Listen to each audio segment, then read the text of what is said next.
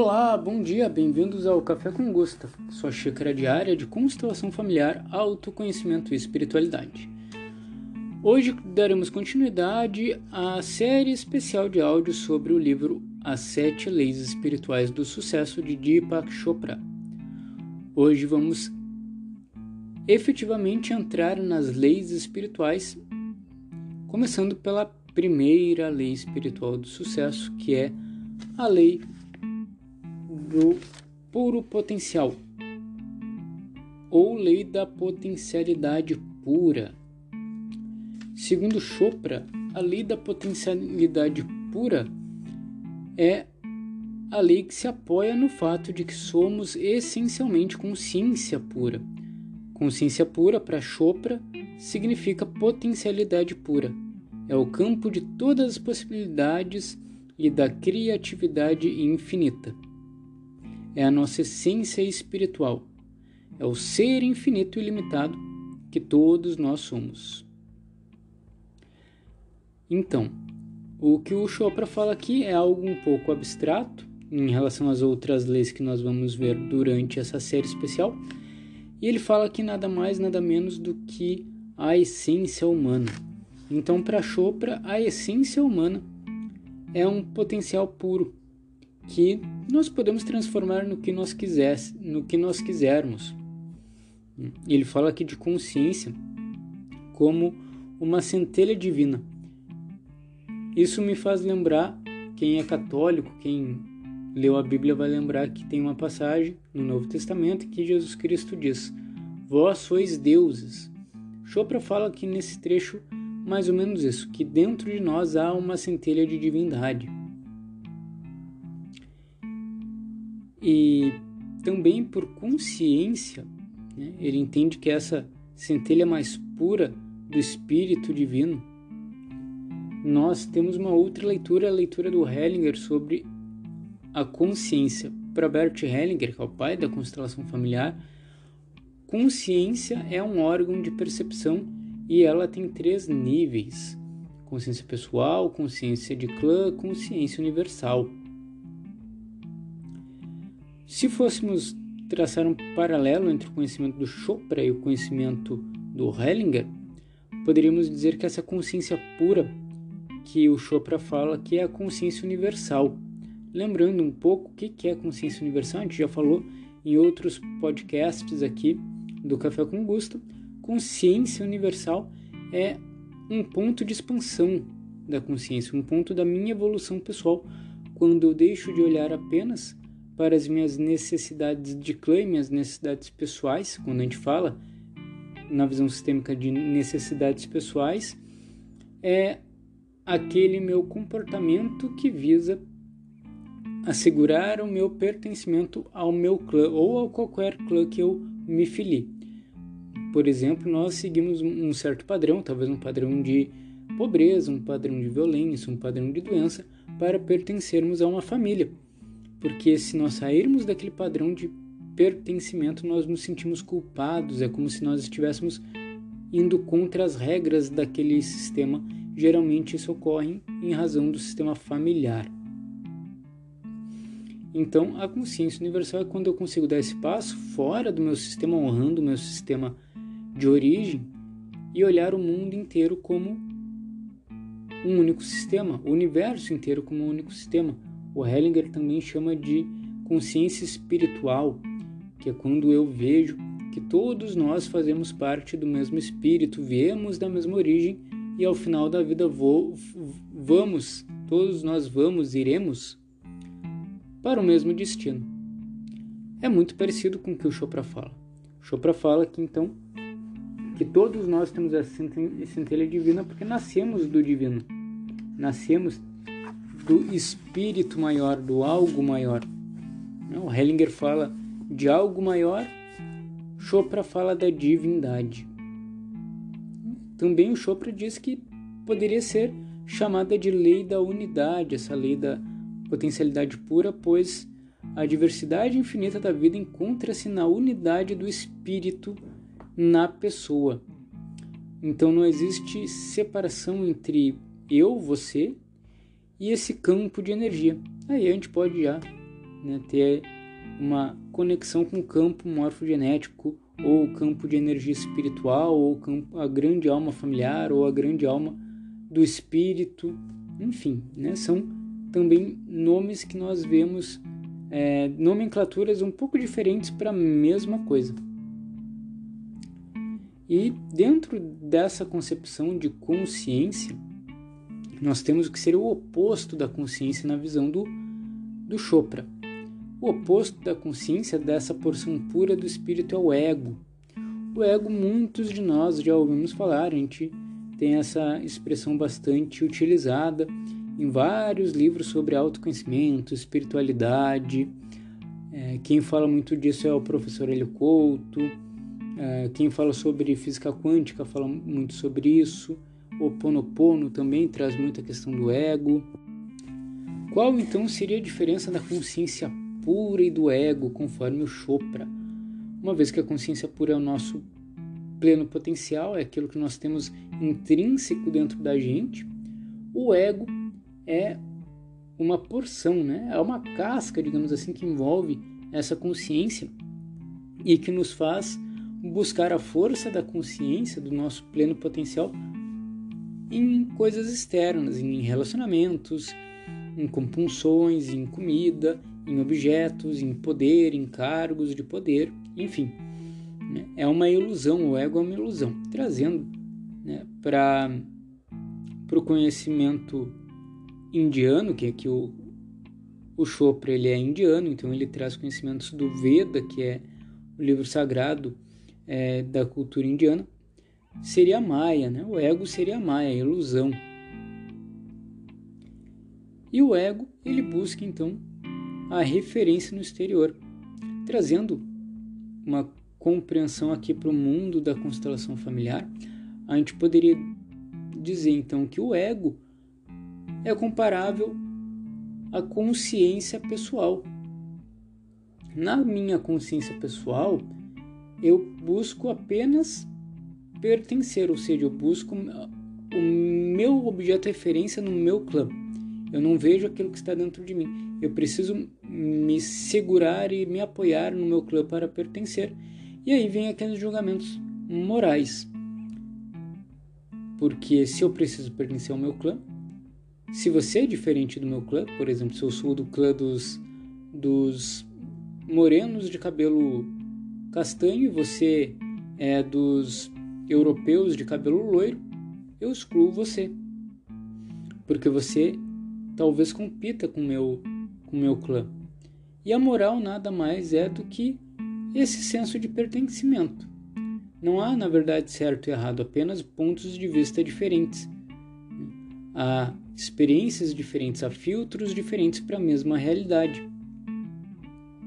E o ego, então, ele é um filtro para essa realidade e ele impede a, o, a consciência de florescer, assim como a nossa consciência pessoal nos, nos impede de olhar a todos como iguais, porque nós temos medo de não pertencer. O ego também ele é movido pelo medo, é o medo do, do apego, o medo de perder aquele meu objeto de referência exterior a mim.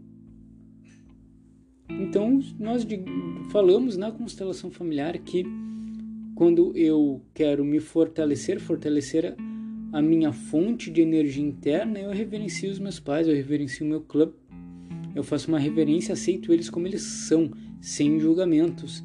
E aí eu posso tomar essa força né, que existe já dentro de mim, eu apenas descubro ela a partir dessa nova postura e posso ir para a vida sem me segurar em bengalas, que seriam substitutos para esse amor primordial, que é o amor da família, do clã, dos pais. É, eu me apoio talvez em relacionamentos, eu me apoio talvez em empregos, em compulsões, para suprir essa falta de amor, essa falta de, de força que na verdade já existe dentro de mim. Eu apenas preciso buscar junto na minha imagem interna, junto com o meu arquétipo de família, de pai, de mãe. E fazendo um link já para aquilo que a gente estava falando do não julgamento, o, o Chopra ele fala que há duas maneiras de eu alcançar o meu a minha consciência ou a minha pura potencialidade dentro de mim. A primeira dela, a primeira delas é não julgando. Não julgar nada que aconteça, porque quando eu julgo, eu coloco um, uma barreira entre mim, entre eu e o, a outra pessoa. Então, para tirarmos essas barreiras, para vermos também o potencial, puro potencial da outra pessoa, simplesmente não julgo. Voltando àquilo que a gente falou anteriormente, né? Que o julgamento ou a moral nada mais é do que o meu o filtro, né, o óculos do meu clã. Eu coloco esse óculos do meu clã e vejo a realidade daquela forma. Porque a realidade ela é neutra, não é boa nem ruim. Então o show para falar isso. Quando eu deixo de julgar, eu abro espaço na minha mente, eu abro espaço na minha alma, na minha consciência, para que eu olhe o outro como ele é e eu evolua junto com o outro. A segunda maneira de chegar ao, à potencialidade pura, ou ao puro potencial, é meditação. A meditação Conforme diz o Chopra, que ele também fala algo muito parecido que o Hellinger fala. A meditação, ela não é um fim para si mesma. Não é algo que eu vá fazer todos os dias porque assim eu vou ser iluminado. Não. Ela é um exercício de presença para permanecer no estado do agora. E coincidentemente eu estou aqui olhando na minha frente o livro O Poder do Agora, do Eckhart Tolle, que é um livro muito bom que eu também recomendo. Ah, então é permanecer no agora, é treinar permanecer no agora na sua presença, num vazio, num estado de vazio interior, que o Hellinger também chama de centro vazio. O Hellinger também fala muito sobre meditação nos seus livros, principalmente no livro é, Constelações Familiares, o Reconhecimento das Ordens do Amor. Hellinger fala sobre meditação. Ele diz que a meditação, quando serve de treino para permanecermos nesse estado de centro vazio durante maior parte da nossa vida, ela é válida. Ela não é válida quando eu quero apenas iluminar e transcender. Aí eu vou ficar parado, passar a vida inteira parado, meditando, olhando para dentro e não vou cumprir o meu propósito de vida. Meu propósito de vida, como nós vimos no áudio anterior, no podcast anterior, conforme tanto o Hellinger quanto o Chopra, é o servir os outros, né? Eu servir a vida, eu compensar a vida que eu ganhei, agradecendo, né, essa vida que eu ganhei, ajudando outras pessoas, passando essa vida para frente. Então a meditação, ela é um exercício para que nós possamos no nosso dia a dia, no nosso cotidiano, tomarmos decisões mais acertadas em busca em prol na direção do nosso sucesso, dos nossos objetivos. Por quê? Tanto Chopra quanto o Hellinger, o Hellinger explica de uma forma mais emilçada isso no livro Ordens da Ajuda, falam que eu meditando, eu abro espaço na minha mente, eu abro espaço na minha para a minha potencialidade pura dentro de mim e aí começam a brotar ideias, começam a brotar, começa a brotar criatividade, começa a brotar então oportunidade, onde eu não via quando a minha mente está sobrecarregada, quando eu não estou no meu vazio, quando eu estou cheio, preocupações, julgamentos, é, depressão, tristeza, sentimentos negativos, quando eu estou cheio disso, eu não consigo fazer aflorar a minha criatividade, a minha intuição.